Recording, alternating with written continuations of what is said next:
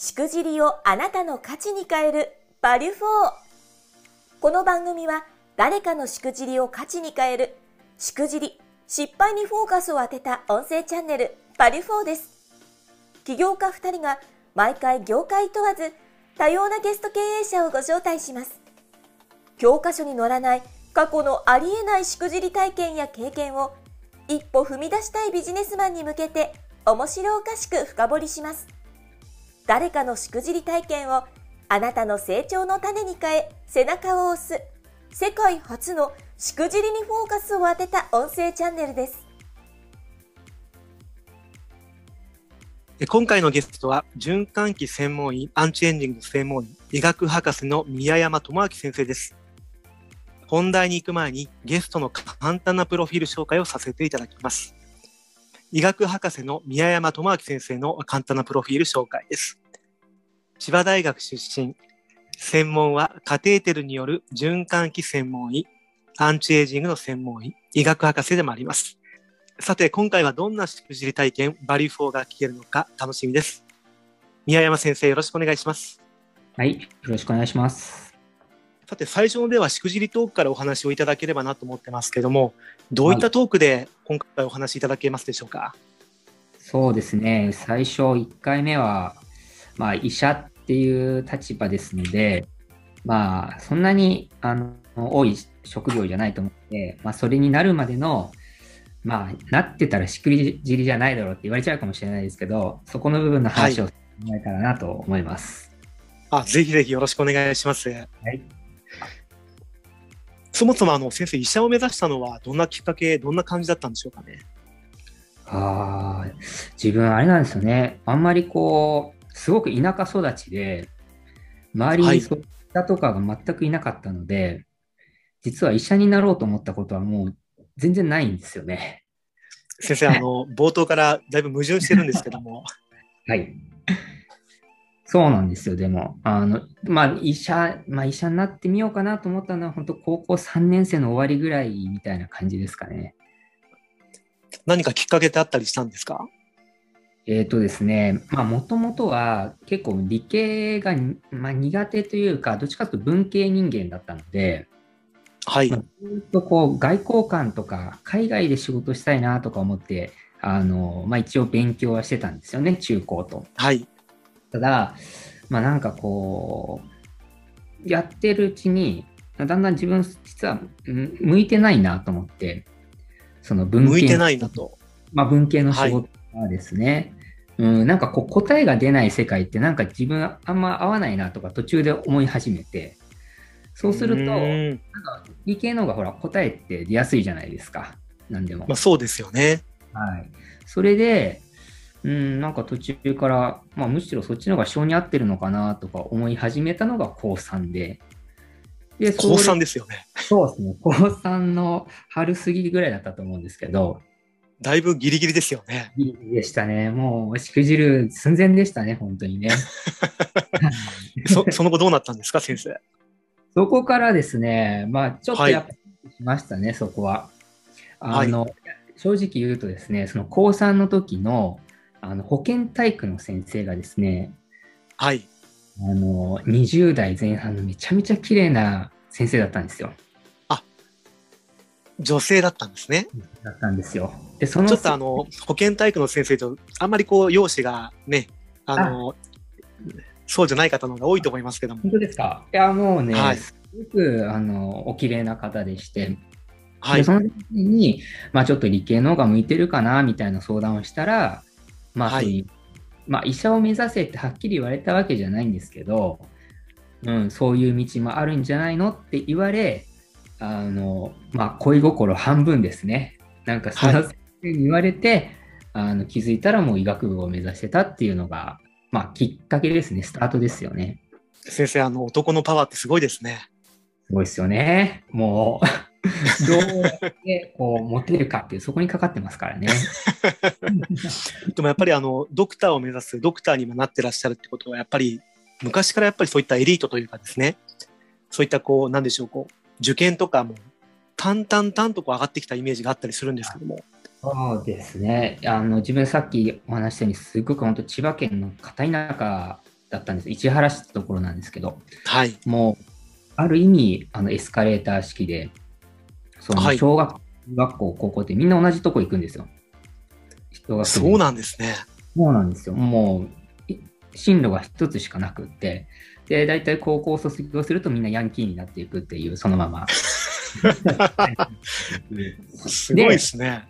それを心配した親が、まあ、これ本当のになりますけど、はい、まあ、中学受験しなさいと。このまま、この千葉千葉の片田舎やったら本当ヤンキーのままよと言われまして。そんなあの、はっきり言うんですね。いや、もう親言われましたね。本当にここいたらやばいよって、まあ、お前がここ暮らせ、暮らさせたんだろうと思うんですけど、言われてですね。はい。今だからもう受験なんて、まあ、当たり前の時代じゃないですか。うんうん。ね、それこそ都内だったら中学受験なんて当たり前にする人多いと思うんですけど、自分はもう、ね、これ、かれこれもう20、30年近く前ですよね。でしかも千葉県の片田舎なので、もう誰も受験する人がいない中で、まあ、親に言われ、もう仕方なくもう、まあ、初めての受験に踏み切ったというのがもうスタートですね。あ、そうだったんですね。はい、ってことはもちろんあの中学受験、高校受験ももう問題なく受かったんですよね、先生。いやー、これがですね、やっぱりヤンキーですよね。もう小学生にやんちゃしちゃってるので、はい、まず勉強の仕方がわからないですよ。誰も教えてくれないし、自分でもしたことがないですし、とにかく自分はもう受験で成功したことが一回もなくてですね。本当ですか？本当なんです。もう、いやもう、大体中学受験、高校受験、まあ、大学受験、まあそうですね、もう10個近く受けて、はい、大体受かるのが、えっと、2個、3個は受かってないですね、2個ぐらいしか受からなくて。本当ですか？はい。第1志望から第10志望の中の下の方の2つしか受からなかったっていう、もうそういう現人生でしたね。ちなみにあの、どういったところをこう落ちたというかですね。落ちたところですか？はい。たとこはですね、まず中学受験は、はい、落ちましたね。はい。めっちゃいいとこですね。めっちゃいいとこですよね。落ちましたし、まあ一番第一章はやっぱ青学憧れたんですよね。はいはい。はいはい。もうなんか、まあ、当時からね、あそこはおしゃれな学校で、うんうん、なんか女子も綺麗だし。先生、あの結構あれですね、綺麗な人好きなんですね。人生の中心は基本そこに。いや、素晴らしいですね。全く同じくです。でもそこは全部落ちましたね。うんうん、で、あと千葉県だと、最近はね、すごく名門になってますけど、あの渋幕って呼ばれて渋谷幕張、保育学園とか、あと、市ましたし、東方、大東方も落ちましたし、もうとにかく全部落ちましたね。え、でも名だたるとこでも受けて落ちるってことは、でも、それでも2つ3つは受かったんですよね。そうですね。もうかろうじてですよね。すごいですね。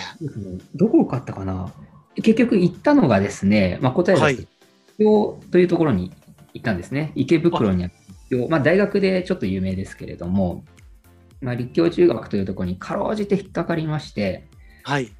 はい。もうここはもう自分にとってはしくじりなんですけどね、すでにもう。いやいやいや、先生、ちなみにあの、立教っていう話がありましたけども、はい。あの、偏差値、どれくらいなんですか？え、どうなんですかね。いや、多分中学受験はそんな50代あればいいぐらいじゃないですかね、多分。いやー、でも、いや、そんなことないと思いますけどね。いやいや、そんなもうね、もう、あの、何を言ってもですね、まあ、偏差値この男子校っていうのでもう一番しくじったなと思いましたね。申し訳ないですけど、もう行きたくなかった。ね、そうです小学校はもう普通の公立だったので、当然女子わけじゃないですか。はい、そうですよね。男子校って何みたいな思いましたもんね。あ、じゃあ中学から男子校になって。そうです。もう、あの、耐えられなかったですね。3日で耐えられなかったです。ええー、でも先生受けたんですもんね、そこ。まあまあ、その親親がね、受けさせたもんなんですけど、偏差値動向とか、その死亡が低い動向ともかく、もうそれが嫌で、はい。自分の人生終わったなと思いましたね、そこで。え、ちなみにその中学時代その、まあ、男子校で、高校もじゃあ同じとこだったんですか？あもうそれは、もうね、この男子校3日でダメでしたから、なるほど。もう無理でしたね。もう絶対これ受験してやるって、もう3日目に思いましたから、本当、中学めちゃめちゃ面白いですね。いや、本当なんですよ。もうそれぐらい。すですね。そうなんです、そうなんです。だから何としてでも高校で共学行ってやると。はい。いう思いで、まあ、高校受験も、あまあ、がん一応頑張りました。すごいですね。やっぱりあの中学と高校は違いましたか？ああ、違い、まあそうですね。まあまだ高校の方の答え言ってないからあれですけど、高校、まあ共学なので、はい、共学に、はい。これは全然違いましたね、やっぱね。念願ちょうどあれですもんね。あの、こう、男性もこう、いろいろとね、おしゃれをしたりとか。そうですね、ちょうどね。いろいろとこう、はい。ねはいはいはい。で、ただ、言ってもですね、まあ、ここもまあ、はい、まあ、ずっと受験しくじりなんですけど、あの中学、はい、結局立教に行っちゃうとですね、立教って、はい、みんなやっぱり立教大学立教大学に行くのがもう前提なわけですよ。うんうん、そのためにもう楽するために中学受験頑張ったみたいなところなので、これまたさっきの千葉の片田舎と同じで、もう周りで受験を考える人なんか誰もいなくてですね、で、何人いたかな、100人以上いましたけど、受験したのがもう4、5人しかいないっていうような。うん、そんなもんなんですね。そうなんですよ。だって高校受験ってね、逆にもう中学受験よりも当時は当たり前というか、ね、高校は受験しないといけないところじゃないですか。それがもう真逆だったので、はい、またまたどうやって受験勉強したらいいのかわからなくて、誰も教えてくれなくって、もう、はい、うん、もうあもう中学受験よりも苦労しましたね、これね。それはちなみにどういう形で解決したしたんですか？いや、これはですね、いや、壮絶でしたね。これちょっと、あんまりちょっとオープンにしたくない話なんですけど。全然、その辺は、あの、全然、あの、先生のタイミングで。いやいやいや、あの、話しますけど、はい。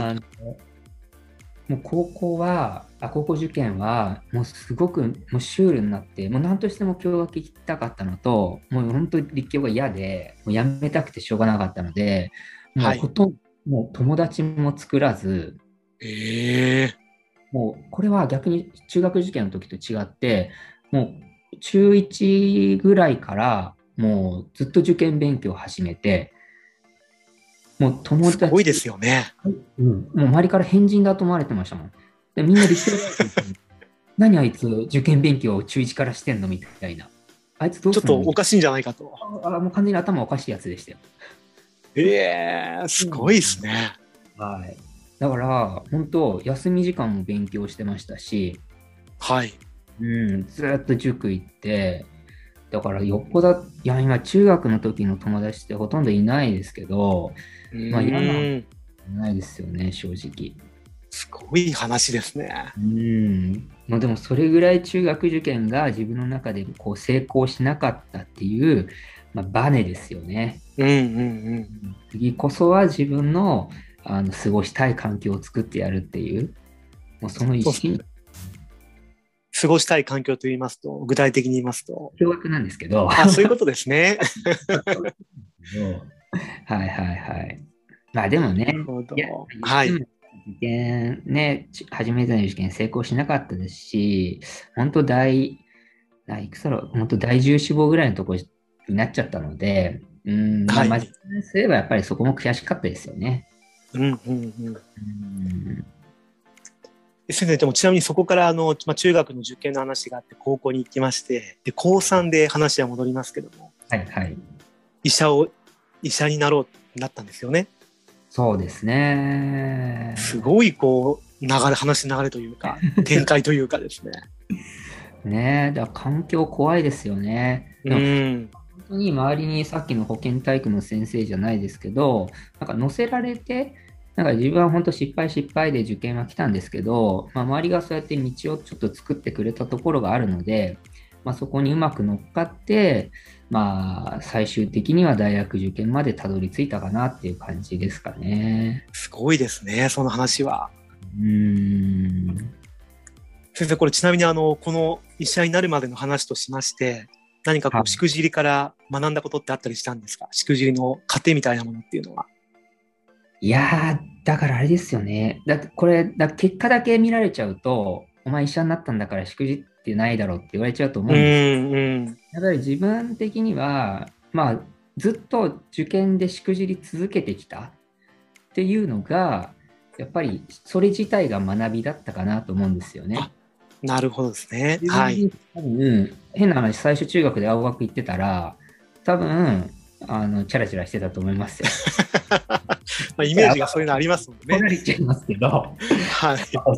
変な感じで、まあ多分一流の企業には入ったとは思うんですけども、でも自分はそこで失敗したというのが、まあ良かったのかなと。うん、だから、まあ、しくじりから何を学んだかっていうよりは、もうその、そのものに学んだっていう感じですかね。それに助けられる。うん。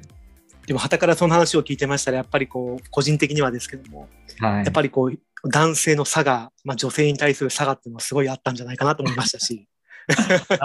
なるほど。そう、ね、エネルギーに変える、こう、ポテンシャルというかですね。